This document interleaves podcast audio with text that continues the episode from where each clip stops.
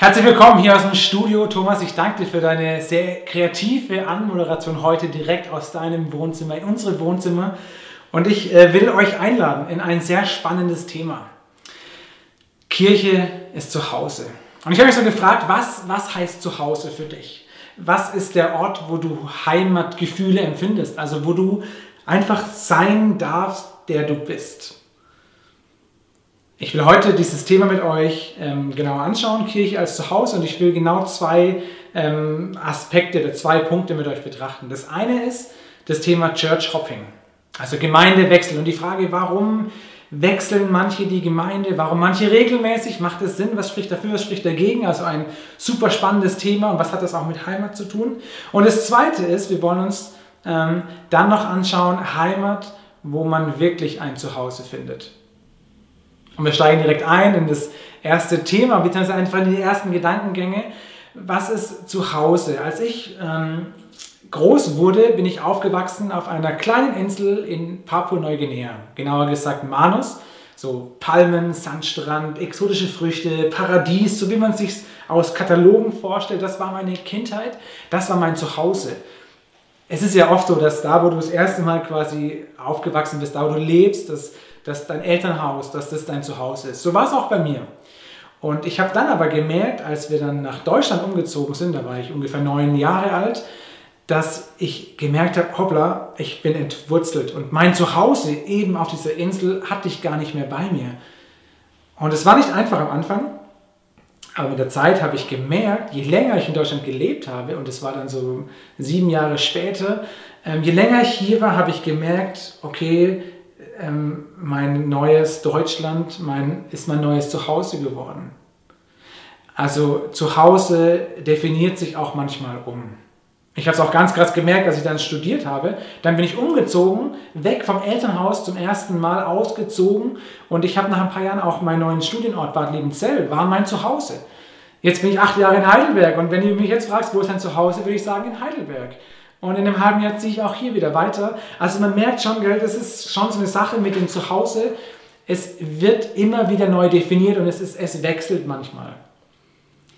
Kirche ist zu Hause, Gemeinde ist zu Hause und auch da erlebt man manchmal, dass das, was man als Zuhause empfindet, der Ort, wo ich auch in meine Gottesdienste regelmäßig gehe, wo ich mich auch wohlfühle und wo die Leute sind, ähm, wo ich auch sein darf, dass dieser Ort auch manchmal wechselt oder dass ich diesen Ort wechsle, weil er vielleicht nicht mehr mein Zuhause ist. Und es gibt verschiedene Gründe, ähm, was ich aber als Vorbemerkung äh, noch kurz von herausschicken möchte. Ich erlebe gerade bei dem Thema Church Hopping oder Gemeindewechsel, erlebe ich ganz oft so zwei Lager. Das eine sind quasi die, die wechseln und wie können die nur und die sind mal hier und mal dort oder haben die es nicht ausgehalten in ihrer alten Gemeinde.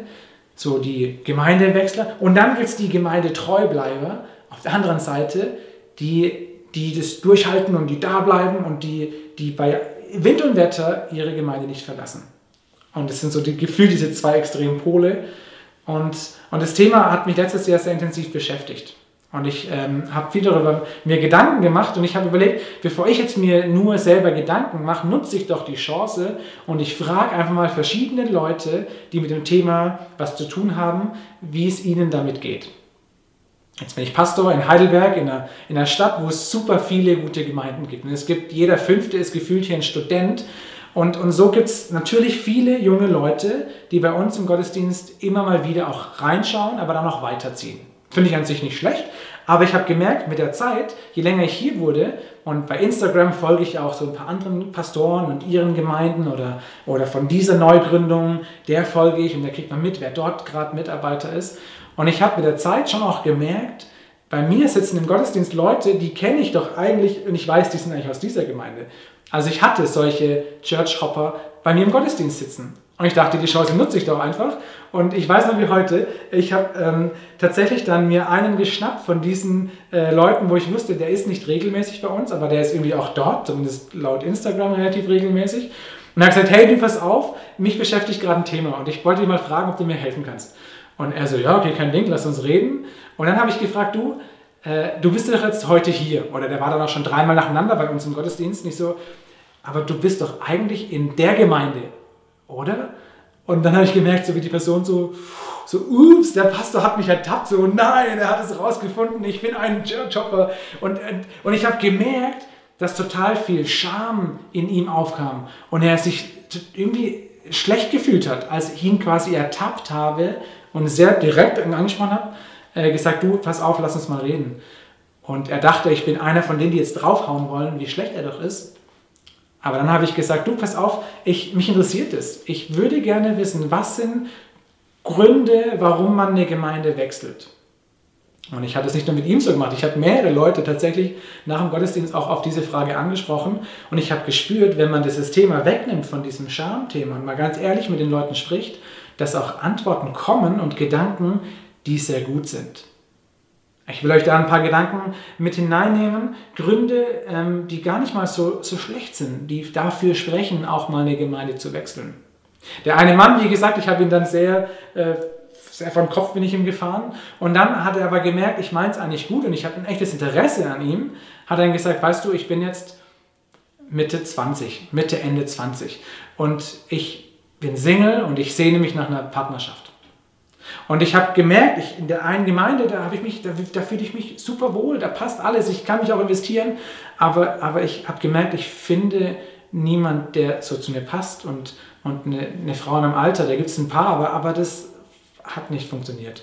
Online gehen, gibt es auch Dating-Plattformen, möchte er nicht oder von der Uni irgendwie hat er wenig ähm, Kontakt zu Leuten und so hat er gemerkt, es würde mir, glaube ich, gut tun, eine Gemeinde zu wechseln, Einfach weil ich dann vielleicht eine Chance habe, eine christliche Partnerin zu finden.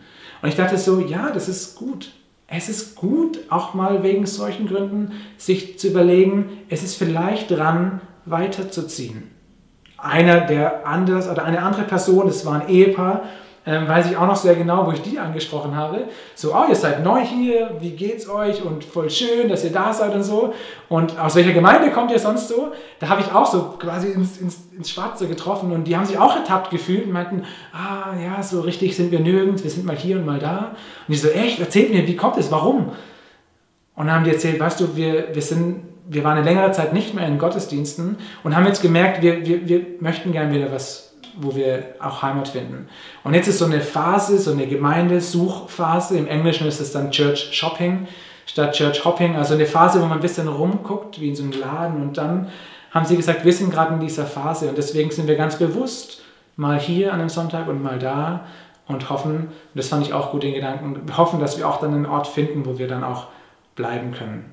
Also auf der Suchphase ist natürlich auch ein Gemeindewechsel sinnvoll, kann einem helfen. Wieder eine andere Person hat gesagt, ähm, ich genieße es, diese Vielfalt zu haben. Ich komme aus einem kleinen Dorf und jetzt bin ich in, der, in Heidelberg in der Stadt und hier gibt es so viele gute Gemeinden und so viele tolle Angebote und ich spüre, dass quasi alle verschiedenen Gemeinden doch auch andere Nuancen haben, wie sie glauben, leben. Und mein Verständnis, wie ich Kirche immer gedacht habe, war in diesem Gottesdienst und in dieser Gemeinde ganz anders. Und, und sie hat gemeint, ich kann davon profitieren, von dem, wie andere Christen ihren Glauben leben. Und deswegen genieße ich es, auch mal dort und mal hier zu sein und so ein bisschen auf, aufzubröseln oder aufzubrechen, was mein Glaube eigentlich ausgemacht hat und von anderen zu lernen. Und ganz ähnlich, wobei, naja, ein bisschen in die Richtung, war noch die letzte Person, mit der ich dann auch gesprochen habe. Da wusste ich, sie ist in der einen Gemeinde relativ fix. Und da ist sie schon länger und das ist ihr Ort. Und ich habe mitbekommen, dass sie aber in einer anderen Gemeinde ähm, plötzlich eine Kernmitarbeiterin wurde. Und ich habe da auch gefragt, du, wie kommt denn das? Du bist doch hier, eigentlich ist doch dein Zuhause oder da, bist, da ist doch deine Gemeinde, aber hier bist du aktiv. Erklär mir das doch mal. Wie kannst du in zwei Gemeinden gleichzeitig sein? Und sie hat dann erzählt, weißt du, die eine Gemeinde, da, da habe ich meine, mein Netzwerk gefunden. Da sind meine Freunde da. Da habe ich gute Theologie, da habe ich tolle Predigten, super Gottesdienste aber mein Herz schlägt für Arbeit unter Prostituierten, christliche Arbeit. Und das hat meine Gemeinde nicht. Und ich habe gemerkt, diese Gemeinde hier, die ist ganz stark in dem Bereich. Und so hat sie angefangen, in dieser Gemeinde sich einzubringen, quasi mitzuarbeiten und war hier in der anderen Gemeinde scheinbar nur noch Konsumentin. Für die, die nicht viel von ihr wussten, war sie einfach nur halt immer da, aber hat nirgends mitgearbeitet. Aber sie hat ein anderes Verständnis gehabt. Und gerade die letzten beiden äh, Gedanken, dieses auch mal andere Christen erleben und dieses hier sein und dort mitarbeiten, hat mir auch geholfen oder hat mir wieder gezeigt, wie man auch Gemeinde denkt oder wie man Kirche oder Christenheit versteht. Und ich glaube, ganz viele ähm, würden sagen, Gemeinde ist meine lokale Gemeinde vor Ort. Da, wo ich bin. Also für viele von uns, die hier zuschauen, Liebenzeller Gemeinde Heidelberg. Oder ihr anderen, die ihr reingeschaut habt, wahrscheinlich habt ihr auch woanders eine lokale Gemeinde. Und wenn die demnächst wieder online, äh, Offline-Gottesdienste feiern, ist das euer, euer Fixpunkt. Jetzt ist aber Gemeinde natürlich nicht nur lokal, sondern auch, auch regional. In Heidelberg die ganzen verschiedenen Gemeinden, auch wir sind zusammen Gemeinde. Aber nicht nur Heidelberg allein, sondern du musst noch viel größer gehen. Nächster Schritt, ganz Deutschland. Alle Christen, die hier sind, wir, sind, wir gehören zusammen. Das ist eine Einheit von den Christen. Und darüber hinaus noch weltweit. Das wirst du erleben, wenn, wenn du ganz woanders bist, vielleicht mal im Urlaub einen Gottesdienst besuchst. Dann wirst du erleben, dass, dass Gemeinde oder, oder die Verbundenheit unter Christen nicht eine lokale Sache ist, sondern eine weltweite Sache. Und man da eine Verbundenheit auch spürt. Ich weiß noch, wie ich in Mikronesien äh, mal war, bei einem Missionar längere Zeit zu Besuch und wir saßen dort im Gottesdienst und die haben dort auf Mikronesisch in ihrer Landessprache Du großer Gott, wenn ich die Welt betrachte, gesungen. Aus vollem Herzen. Und ich saß da drin, ich kenne es nicht nur auf Deutsch, aber ich weiß noch, wie ich auf Deutsch laut mitgesungen habe und die in ihrer Sprache und wir eine Einheit hatten. Aber das war nicht meine lokale Gemeinde. Und doch war es irgendwie meine Gemeinde, versteht ihr? Das heißt, manchmal ist es auch einfach, wie ich, was für ein Verständnis ich habe und ich, und ich lade ein, dass wir auch da ein bisschen ein breiteres Verständnis haben, was Gemeinde bedeutet. Und dass es auch gut ist, zu sagen, hier ist mein primäres Zuhause, sage ich mal. Aber einsetzen für Jesus tue ich mich in dieser Gemeinde, weil ich hier vielleicht viel mehr meine Gaben reinbringen kann. Also merkt ihr, es ist gar nicht so einfach, ähm, Leute sofort zu verurteilen, aber ich habe gemerkt, als ich mit diesen Gemeindewechslern, mit diesen Churchhoppern gesprochen hatte, dass viele von denen sehr gute Gründe hatten. Und das hat, fand, ich, fand ich nachdenkenswert. Und ich habe gelernt, ich will nicht sofort jemand den Stempel aufdrücken, so verurteilen, sondern vielleicht mal auch ins Gespräch kommen und rausfinden, was da wirklich der Grund ist. Und vielleicht macht der total Sinn. Und vielleicht macht es auch für, für uns Sinn, mal zu wechseln.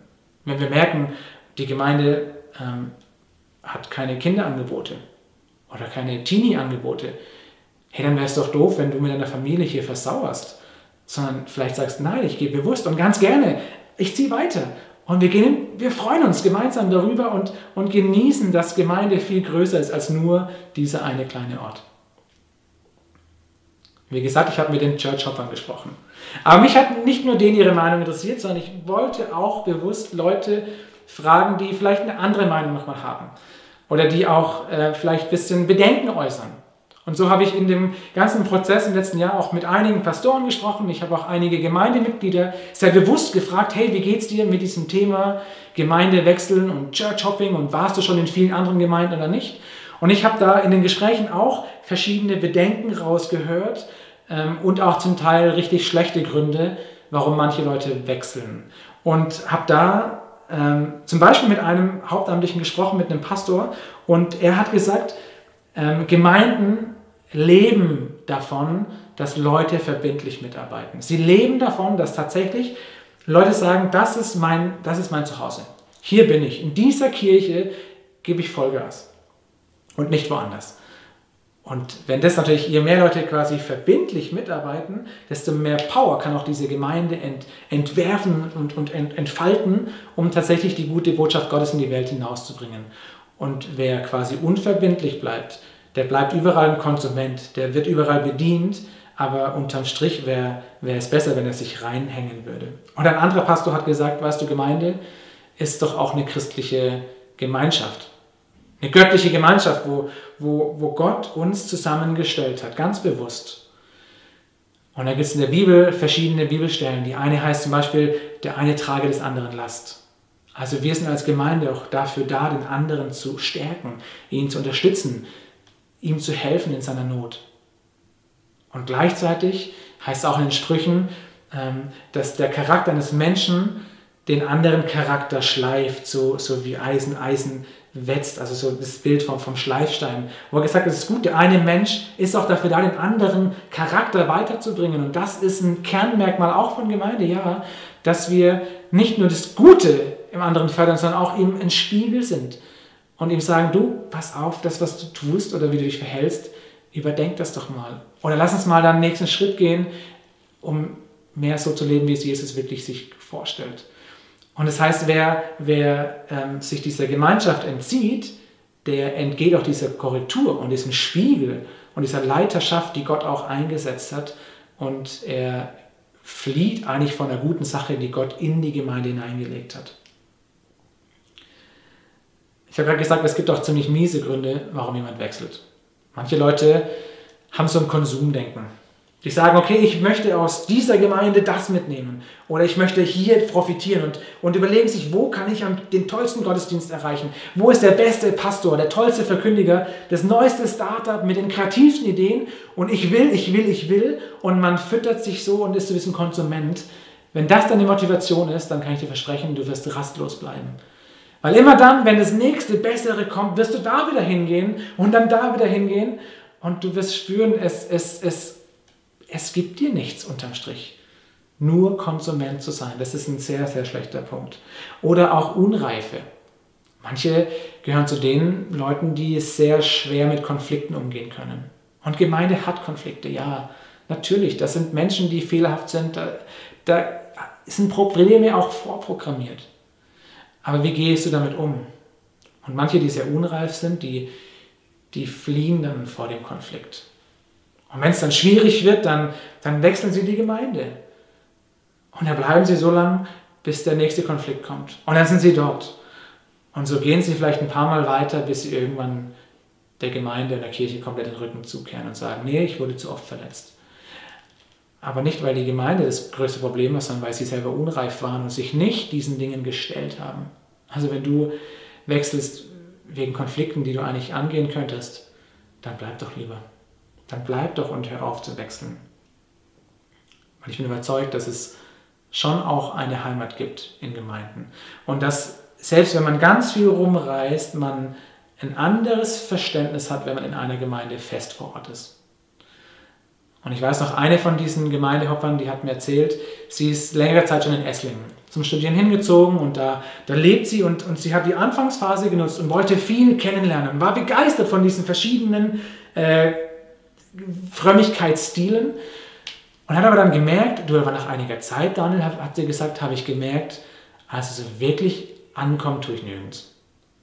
Ich bin zwar überall und ich kenne auch einige Leute, aber so richtig zu Hause bin ich nirgends. Und ich habe mich entschieden, ich gehe in diese eine Gemeinde und ich bleibe dort. Und ich habe mich so gefreut, das von ihr zu hören, dass sie dieses Rumgehen kennt es hat ja auch gute Gründe, aber auch gesagt hat, ich merke aber, dass es schon nochmal eine andere Qualität hat, in einem Ort, in einer Gemeinde doch auch fix zu bleiben. Fazit. Kirche ist kein Laden, der deine Wünsche erfüllen will. Kirche ist nicht dafür da, dass, dass deine Träume 100% erfüllt werden. Das kann sie auch gar nicht. Gemeinde hat immer Mangel. Allein schon deswegen, weil Menschen da sind, die fehlerhaft sind.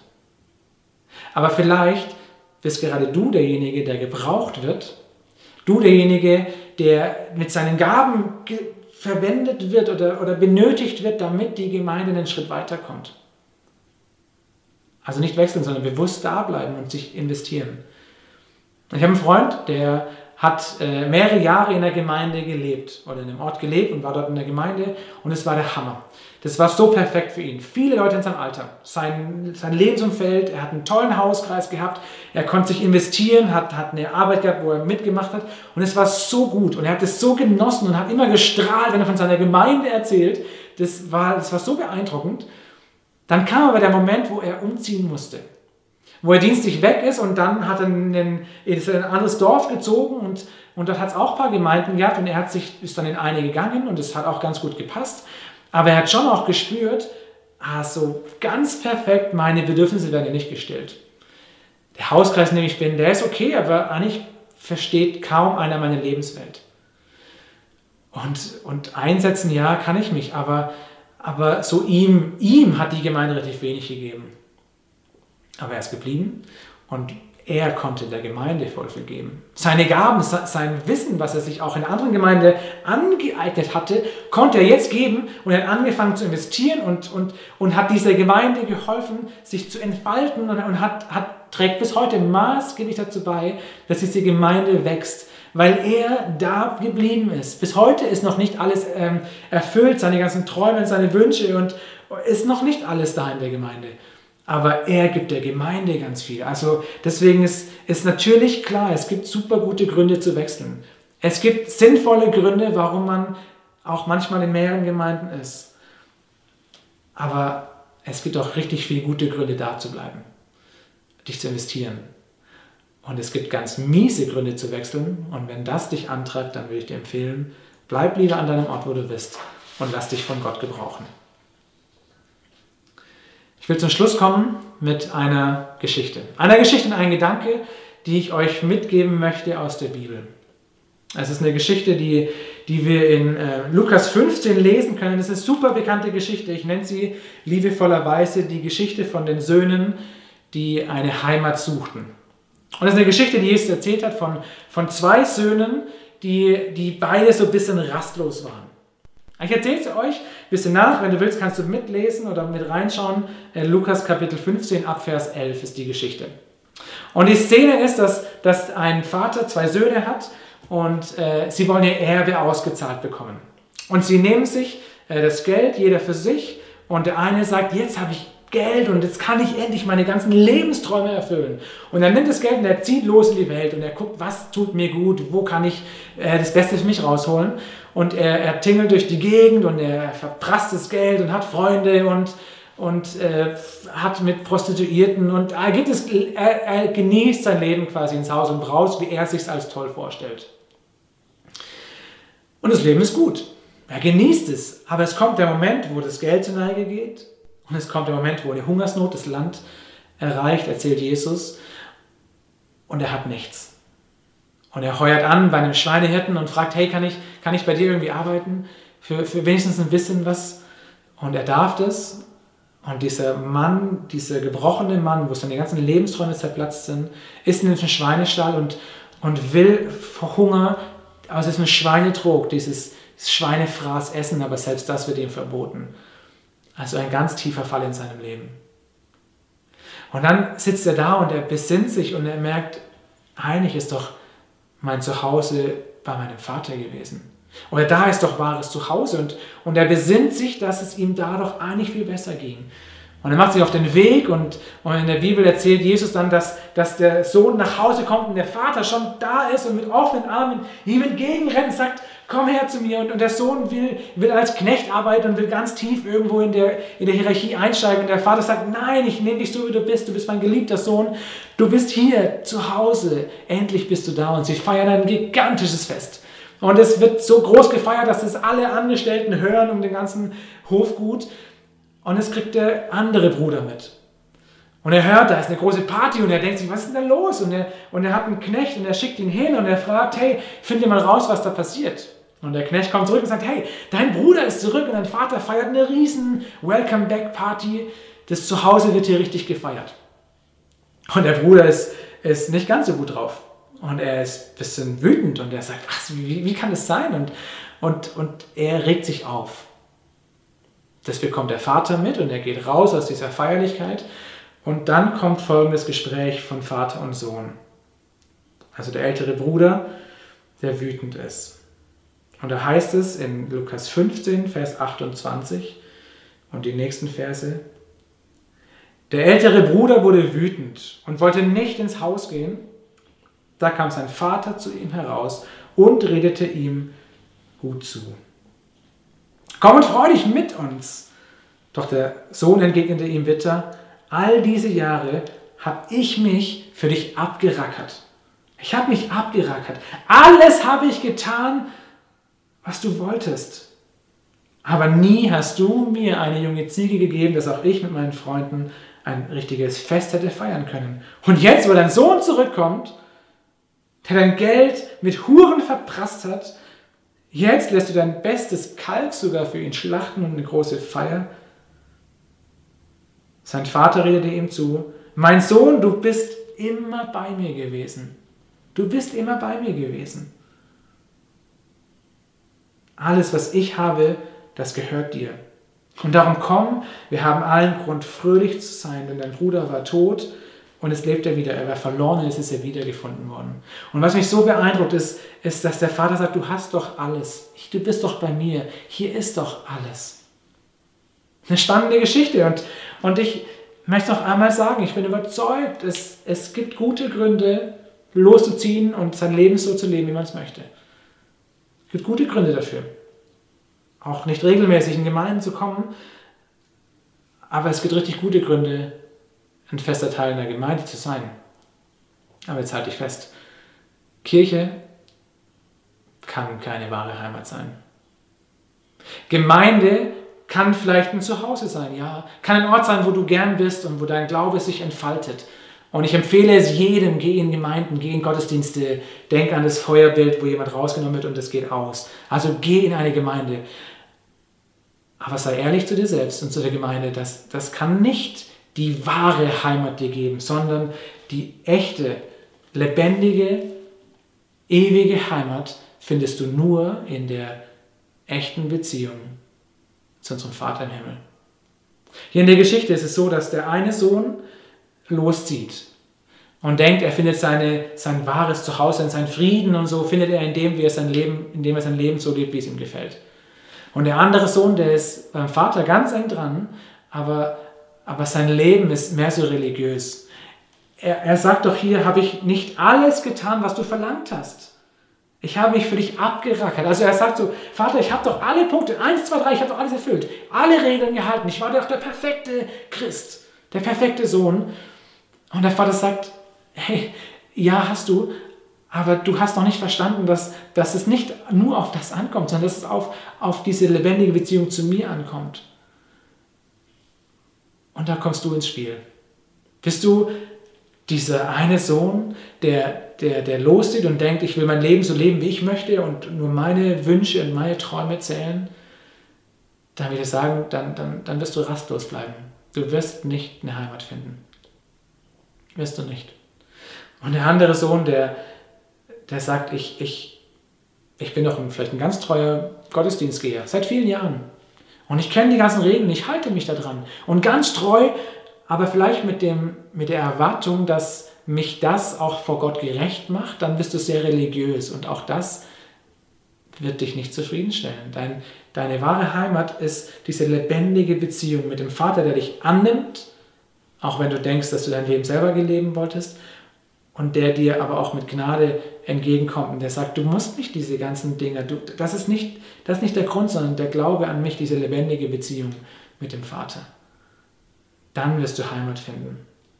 Das wahre und ewige Zuhause findest du einzig und allein in der lebendigen Beziehung zu deinem Vater im Himmel. Amen. Und lieber Vater, ich danke dir für ja auch für dein Gleichnis, das du erzählt hast. Ich danke dir für das Bild von dem Vater, der so zwei ganz unterschiedliche Kinder hat. Und der eine zieht los und verprasst sein Leben und hat seine Wünsche und der andere versucht die ganzen Regeln zu erfüllen und irgendwie sind beide nicht wirklich zu Hause, sind nicht bei ihrem Vater wirklich nah dran. Und du weißt, wie, wie oft wir in, oder wie lange wir in Gottesdienste gehen können und in der Kirche mitarbeiten, aber unser Herz ist nicht bei dir. Und du weißt, wie wir auch unser Leben verwirklichen und denken, es ist genau der richtige Weg, aber unser Herz ist auch rastlos und nicht bei dir. Und ich sehne mich danach, dass wir bei dir ankommen. Ich möchte dich bitten, dass du uns da schenkst, dass wir nicht in der Gemeinde diese Aufgabe geben, dass sie uns ganz zufriedenstellt und dass alles perfekt sein muss und dass ich so lange rumspringe, bis, bis ich die perfekte Gemeinde finde, die es gar nicht gibt, sondern, sondern hilf uns, dass wir Natürlich mit Hilfe einer Gemeinde, mit Gemeinschaft, mit anderen Christen, aber dass wir vor allem selber, jeder für sich ganz persönlich bei dir ankommen und dass wir ehrlich zu uns selbst sind und unser Herz nicht weiter rumspringt, sondern in deiner Gegenwart ankommt. Danke, dass du da stehst mit offenen Armen. Danke, dass du uns annimmst. Amen.